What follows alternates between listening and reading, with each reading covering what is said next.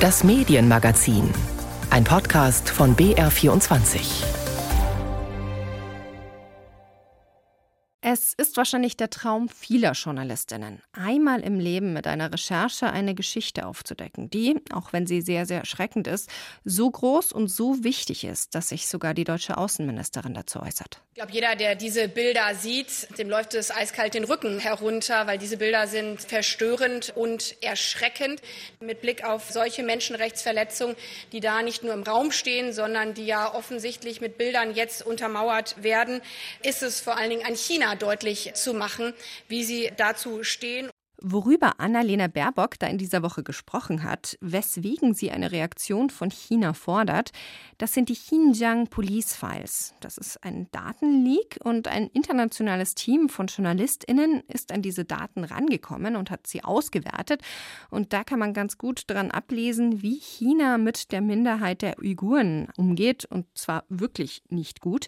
Mit dabei bei dieser Recherche waren Medien aus Deutschland, Großbritannien, Frankreich, Spanien und den den USA und eben auch Kollegen hier vom Bayerischen Rundfunk. Und bevor ich jetzt mehr erzähle, hören wir einfach mal kurz rein in die Folge der BR-Sendung Funkstreifzug, die diese Kollegen zu diesem Thema gemacht haben. Es sind Bilder, die ich sehr lange nicht vergessen werde. Tausende Menschen, die mich anstarren, wie bei einem Fahndungsfoto. Blick frontal in die Kamera. Die Bilder sind Teil der Xinjiang Police Files, des größten Leaks zu staatlichen Umerziehungslagern in China, das bisher öffentlich gemacht wurde.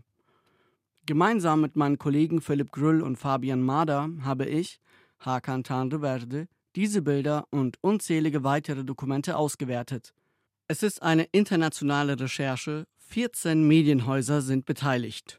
Das Leak enthüllt, was in den Internierungslagern in China passiert. Und die Menschen, die mich anschauen, das sind die Inhaftierten, die absoluter Willkür ausgesetzt sind. Eine wirklich beeindruckende Recherche, wie das alles funktioniert hat, wie man sich sicher sein kann, dass diese Bilder, dass diese Daten überhaupt echt sind. Darüber sprechen wir heute hier in BR24 Medien. Ich bin Lisa Weiß und ich freue mich, dass Hakan Tanreverdi dabei ist. Hakan, wir haben dich ja gerade gehört. Du bist Reporter für Cyber- und IT-Sicherheit beim Bayerischen Rundfunk. Hallo. Hallo. Du warst, wie gesagt, an dieser großen Recherche beteiligt. Vielleicht erst mal ganz kurz in ein paar Worten. Was war das für eine Erfahrung für dich? Also, das war das erste Mal, dass ich in so einem Verbund, sage ich mal, aus 14 Medienhäusern mitgearbeitet habe. Und für mich war es sehr interessant zu sehen, wie da die Koordinierung stattfindet, wie wir dann zum Beispiel entschieden haben, wer kümmert sich um was, wer hat welche Expertise und wie geht man damit um, wenn man Ergebnisse hat, wer verifiziert das weiterhin. Also diese Zusammenarbeit war für mich tatsächlich sehr neu und ich fand es sehr angenehm und überraschend unaufgeregt. Darüber reden wir gleich nochmal genauer, aber erstmal begrüße ich auch Astrid Freieisen. Sie leitet die Redaktion Wirtschaft und Soziales beim BR und sie ist ausgewiesene China-Expertin. Hallo Astrid. Hallo. Du warst jahrelang als ARD-Korrespondentin in Shanghai. Du vertrittst heute noch immer wieder die Korrespondentinnen und Korrespondenten in China. Du bist beteiligt am ARD-China-Podcast Welt macht China. Bring uns doch mal kurz alle auf den gleichen Stand. Was sind das denn für Lager und was für ein Problem hat China überhaupt mit den Uiguren? Also diese Lager beherbergen wahrscheinlich bis zu einer Million Menschen. Man muss sich das mal vorstellen. Und wenn man es von oben auf GPS-Bildern sieht, dann sind es tatsächlich riesige Areale mit Barackenlagern, wie man sie aus anderen Zeiten auch kennt.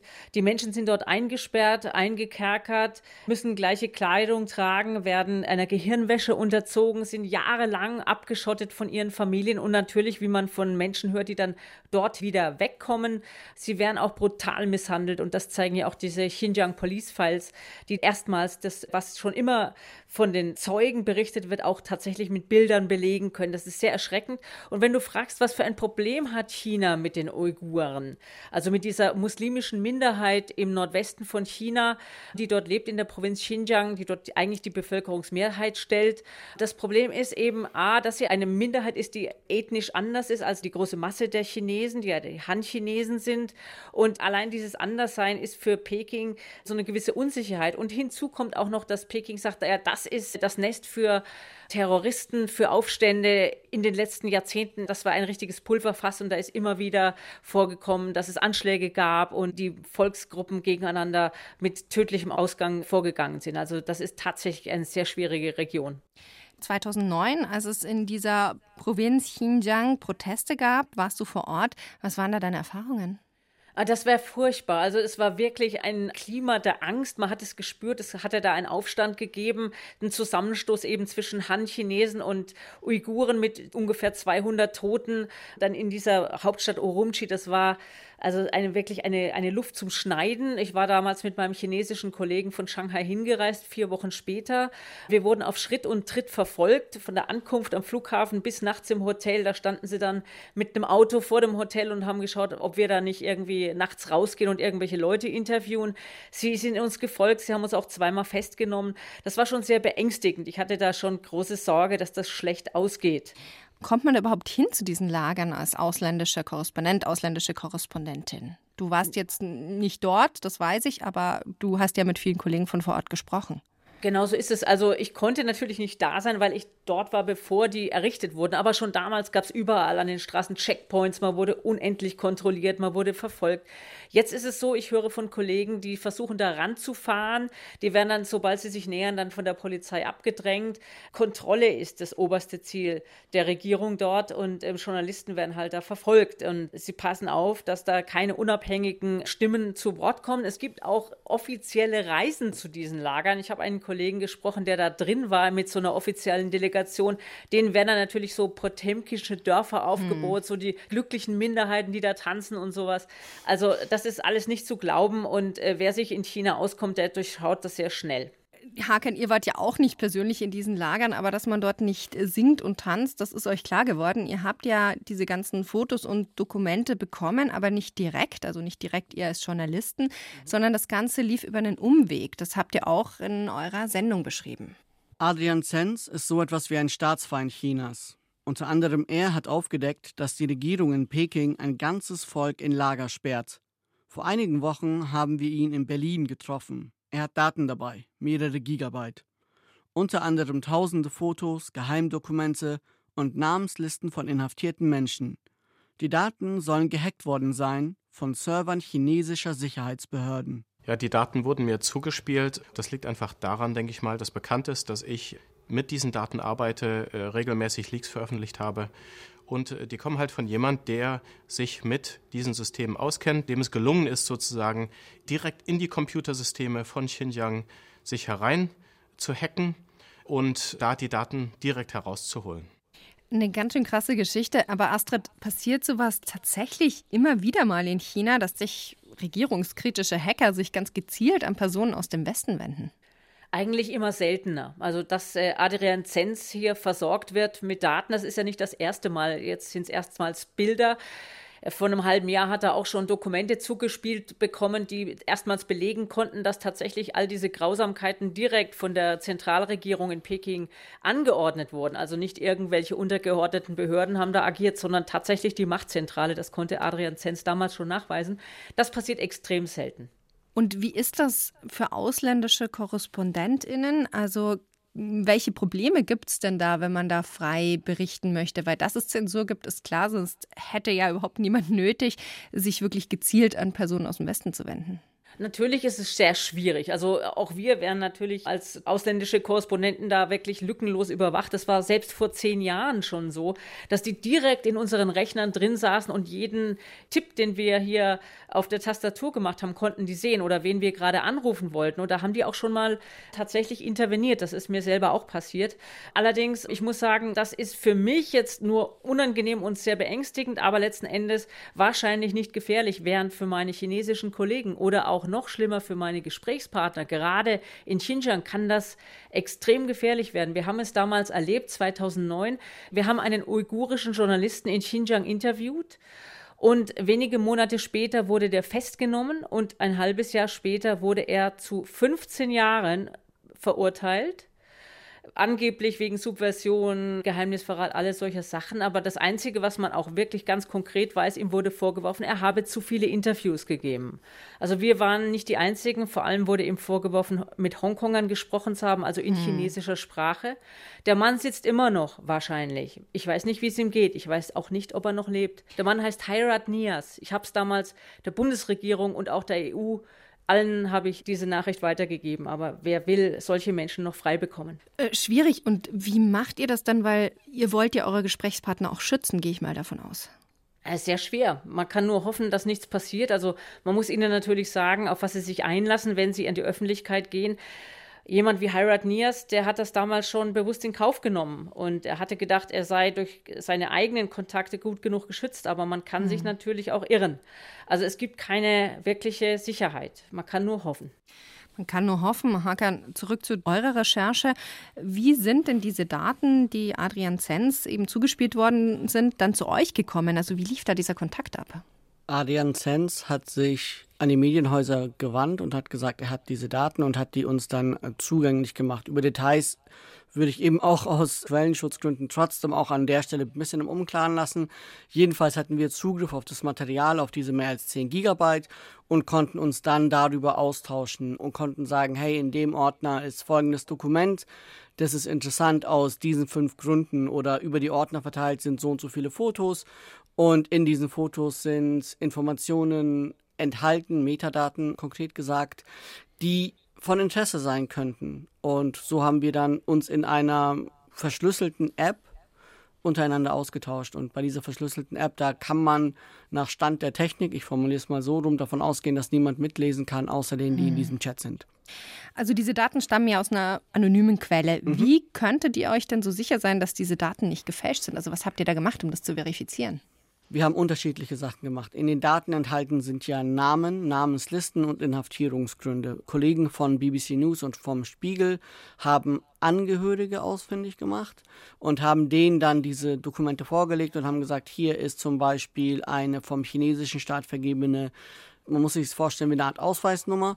Stimmt die denn überein mit der Ausweisnummer von deinem ältesten Sohn oder von deiner Frau? Und dann haben die Menschen uns gesagt, ja, stimmt überein. Und die alte Adresse übrigens auch. In dem Zusammenhang können wir uns vielleicht auch noch mal ein Stück aus mhm. eurer Sendung anhören, weil das habt ihr gut beschrieben, finde ich, wie da diese BBC-Reporter hingegangen sind. Das waren ja die Kollegen von der BBC, die das gemacht haben. Mhm. Seit Jahren hat Tochti keinen Kontakt zu mehreren Söhnen und seiner Schwiegertochter. Zu Beginn vergleichen die Reporter die vom Staat vergebene Identifikationsnummer des ältesten Sohnes von Mahmoud Tohti mit jener, die in der Namensliste steht. The same number as your eldest son, ending in uh, 2417, 2417. So we find a match here with your eldest son. Die Nummern sind eindeutig identisch. Sie enden auf 2417. Für uns ist das ein Eintrag in einer Excel-Liste, ein paar Buchstaben und Zahlen. Mahmoud Tohti hingegen erfährt in diesem Moment, dass sein ältester Sohn tatsächlich inhaftiert ist. Das letzte Mal mit ihm gesprochen hatte er 2017. The length of sentence for your son 15 15 years and that it is for the crime of preparing to commit acts of terrorism. Dem Sohn werden terroristische Aktivitäten vorgeworfen. Er muss für 15 Jahre in Haft. In einer anderen Tabelle ist von elf Jahren die Rede. Eine Dolmetscherin, sie ist per Handy zugeschaltet, übersetzt Mahmoud Tohti hört zu, ruft nach Gott, verzweifelt.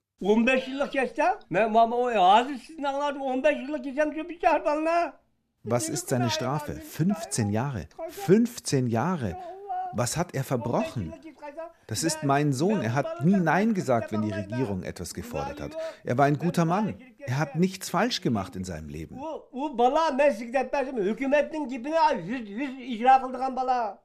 Wow, ganz schön bewegend und sicher auch keine einfache Aufgabe. Aber jetzt nochmal zurück zu eurem Vorgehen, weil ihr konntet ja nicht alle Daten so abgleichen. Ihr konntet ja nicht alles so überprüfen mit den Angehörigen Hackern. Genau, das ist ein Weg. Dann gibt es außerdem noch Telefonnummern, die enthalten gewesen sind in dem Datensatz von chinesischen Polizisten und da wurde angerufen, auch von den BBC-Kollegen.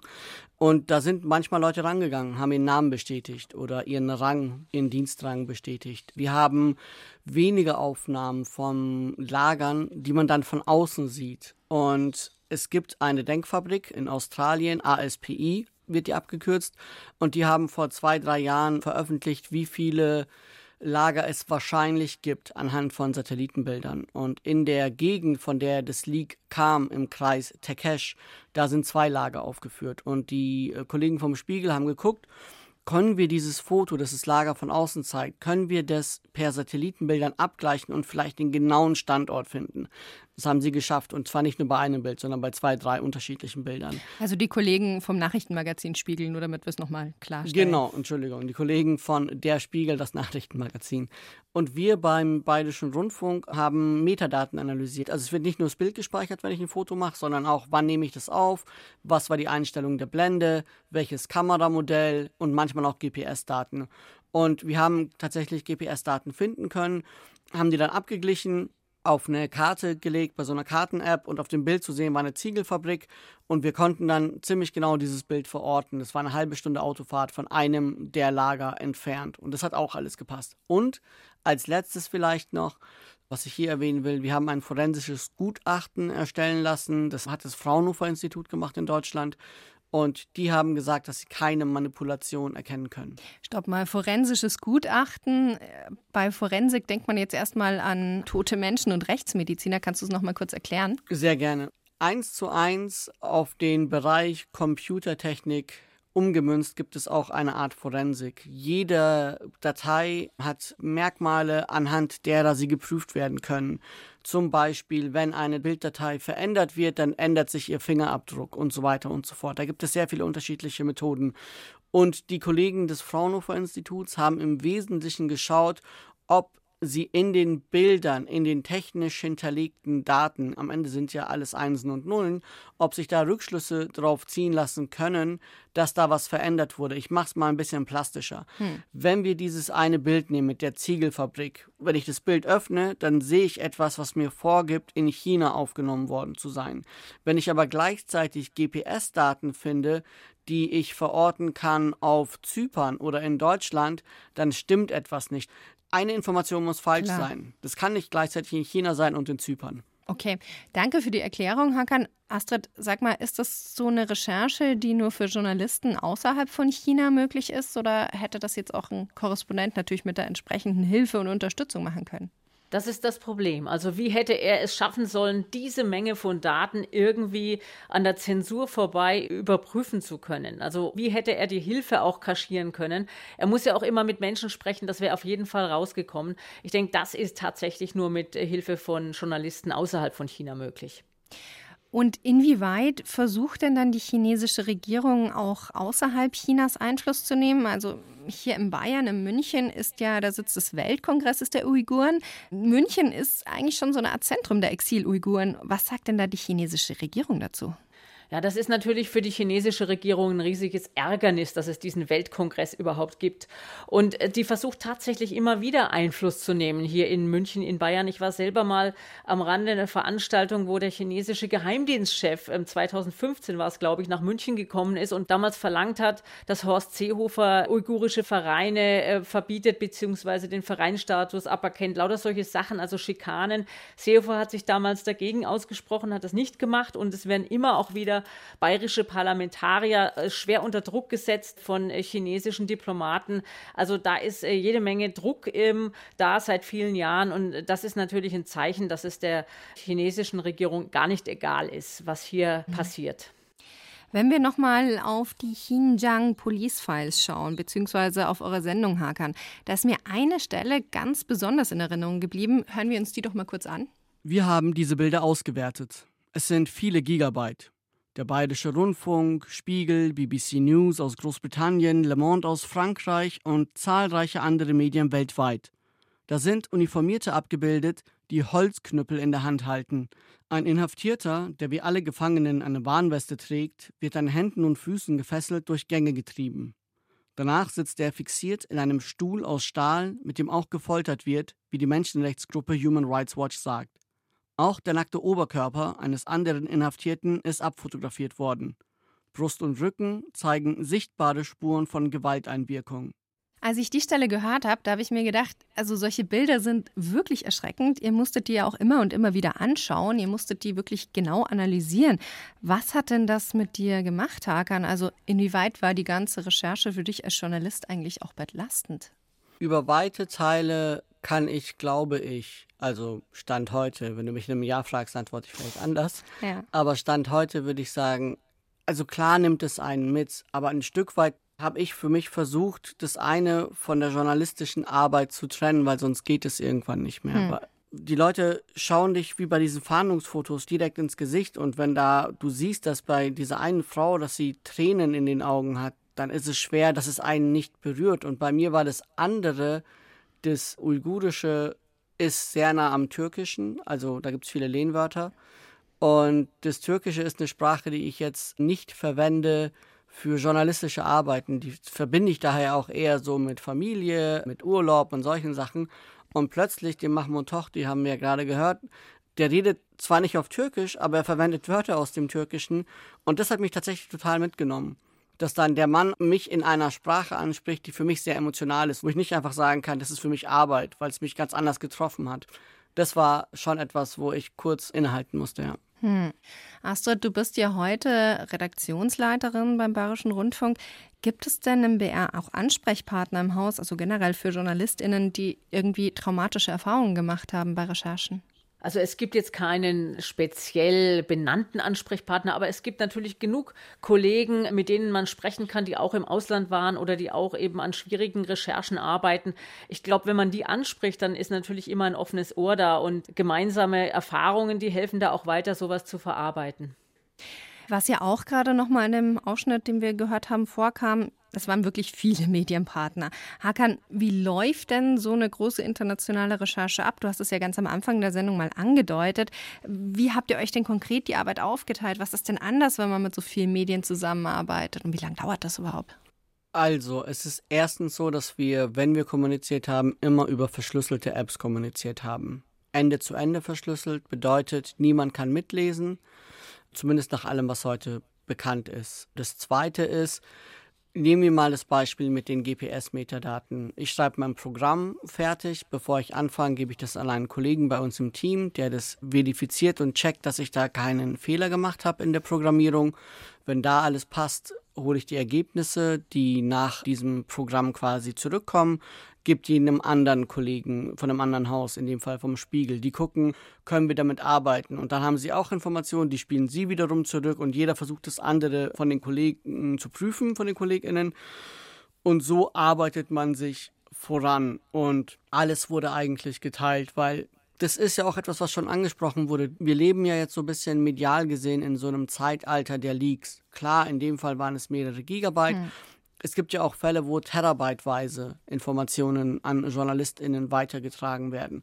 Und da haben, glaube ich, und ich finde das gut, Medienhäuser verstanden, dass sie sich entscheiden müssen, haben wir eine Information exklusiv und nur für uns oder profitieren wir nicht davon, wenn wir mehr unterschiedliche Häuser mit reinholen, weil jedes Haus auch unterschiedliche Expertisen hat und jeder dann für sich einen anderen Fokus wählt, auch wenn die Story am Ende dann dieselbe bleibt. Aber wir verifizieren auch unsere Arbeit so ein bisschen untereinander und können durch diese Art der transparenteren Aufarbeitung dafür sorgen, dass die Menschen, die das konsumieren, auch sicher sein können, dass es auch stimmt, was da drin steht. Ich glaube, das ist nochmal eine ganz andere Dynamik, die hm. in den letzten Jahren neu dazugekommen ist. Und wie lange habt ihr da jetzt im konkreten Fall dafür gebraucht? Weil das klingt jetzt nach einer Recherche, für die man auch ein Jahr brauchen könnte. Es gibt durchaus Fälle, in denen man für solche Recherchen ein Jahr brauchen kann. In dem Fall waren es mehrere Wochen. Okay, also eigentlich noch halbwegs wenig. Astrid, aber wie wichtig sind denn solche internationalen Recherchen wie die Xinjiang Police Files für ein Haus wie dem BR? Also so eine Zusammenarbeit mit der BBC, das ist ja jetzt eigentlich schon was Großes. Das ist sicherlich ziemlich wichtig. Also ich finde es ganz toll, dass sowas passieren kann. Aber ich finde es natürlich genauso wichtig, dass die ARD untereinander gut zusammenarbeitet, denn auch da ist jede Menge Expertise da und ich denke, da kann man auch noch ein bisschen nachlegen und noch enger zusammenarbeiten, gerade wenn es solche großen Recherchen angeht und dann auch gemeinsam mit der BBC und anderen großen Medienhäusern, das ist richtig gut, richtig, richtig gut. Jetzt ist es natürlich schön, dass es euch, Hakan, dir und deinen KollegInnen gelungen ist, diese Bilder und Dokumente zu verifizieren, dass es euch gelungen ist, Belege für Chinas Umgang mit den Uiguren zu finden. Aber die große Frage ist ja auch, was passiert denn jetzt? Also was sind die Konsequenzen?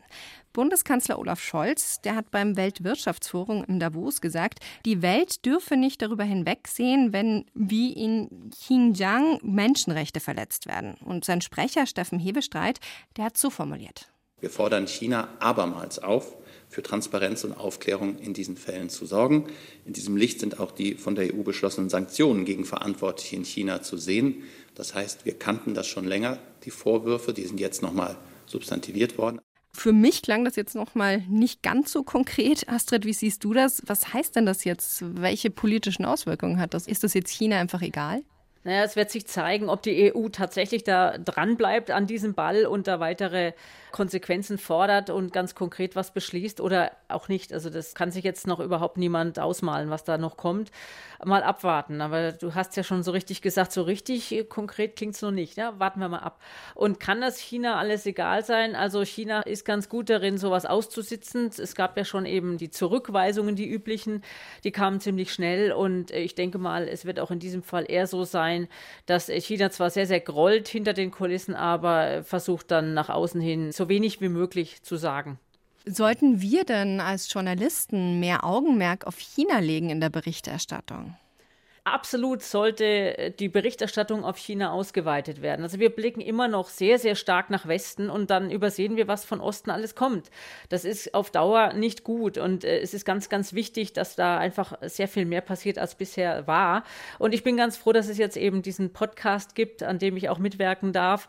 Weltmacht China. Auch wir haben jetzt äh, auch mit Hakan übrigens über die Xinjiang Police Files gesprochen und werden auch künftig darauf schauen, wie sich China verhält, zum Beispiel in internationalen Konflikten. All solche Themen haben wir noch vor uns und äh, ja, das ist ganz wichtig, dass Deutschland da mehr auf China blickt. Du hast mich auch angekündigt ne, mit äh, Cyber- und IT-Sicherheit. Und bei uns im Team ist es ja so, dass wir sehr viel über staatlich unterstützte Hacking-Kampagnen berichten. Und wir hatten vor zwei Jahren eine Berichterstattung wo wir zeigen konnten, dass eine einzige Gruppe, die in China vermutet wird von verschiedensten Sicherheitsbehörden, mittlerweile gibt es da auch vom Department of Justice in den USA entsprechende Anklageschriften, eine einzige Gruppe hat mindestens sechs DAX-Konzerne gehackt. Und die waren auch in zahlreichen anderen Firmen drin. Und wenn man sich dann anschaut, was daraufhin passiert ist, nämlich gar nichts, von Firmenseite aus, finde ich, hat es mir sehr, sehr eindrücklich gezeigt, wie abhängig deutsche Konzerne von China als Standort zu sein scheinen, weil sich da offiziell niemand hingestellt hat und gesagt hat, das geht so nicht. Es kann nicht sein, dass da jemand bei uns sich reinhackt und unser geistiges Eigentum mitnimmt und dann für welche Zwecke auch immer verwendet. Also nochmal zusammengefasst, es war eine wirklich umfassende Recherche, bei der ihr sehr viel rausgefunden habt mit sehr vielen verschiedenen Methoden. Aber ob da jetzt sich wirklich was ändert, was da rauskommt, wie viel Druck da ausgeübt wird von der deutschen Regierung, von der EU auf China, das ist noch ziemlich fraglich. Die Xinjiang Police Files, wie so eine internationale Recherche abläuft, wie man sich sicher sein kann, dass die Daten überhaupt echt sind und wie schwierig die Berichterstattung für JournalistInnen in China ist, das war unser Thema heute in BR24 Medien. Vielen, vielen Dank an Hakan Tanreverdi, BR-Reporter, der an der Recherche zu den Xinjiang Police Files beteiligt war. Und danke auch an Astrid Freieisen, frühere ARD-China-Korrespondentin, die zusammen mit anderen KollegInnen den ARD-China-Podcast Weltmacht China macht. Ich bin Lisa Weiß. Wir haben diesmal über Leaks gesprochen, über zugespielte Informationen, auch wenn Sie jetzt vielleicht nicht ganz so exklusive Informationen haben, sondern einfach nur Hinweise und Anmerkungen zu unserer Sendung oder zu Medienthemen allgemein. Wir freuen uns über Rückmeldungen an medienmagazin.br.de.